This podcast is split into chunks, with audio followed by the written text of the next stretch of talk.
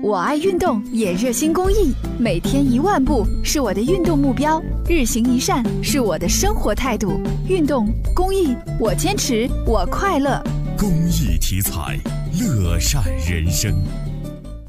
环保部和国家质检总局昨天联合发布了轻型车国六标准，标准设国六 A 和国六 B 两个排放限值方案，分别于二零二零年和二零二三年实施。对大气环境管理有特殊需求的重点区域，可以提前实施国六排放限值。国六标准是目前世界上最严格的排放标准之一，是对现行国五标准的升级。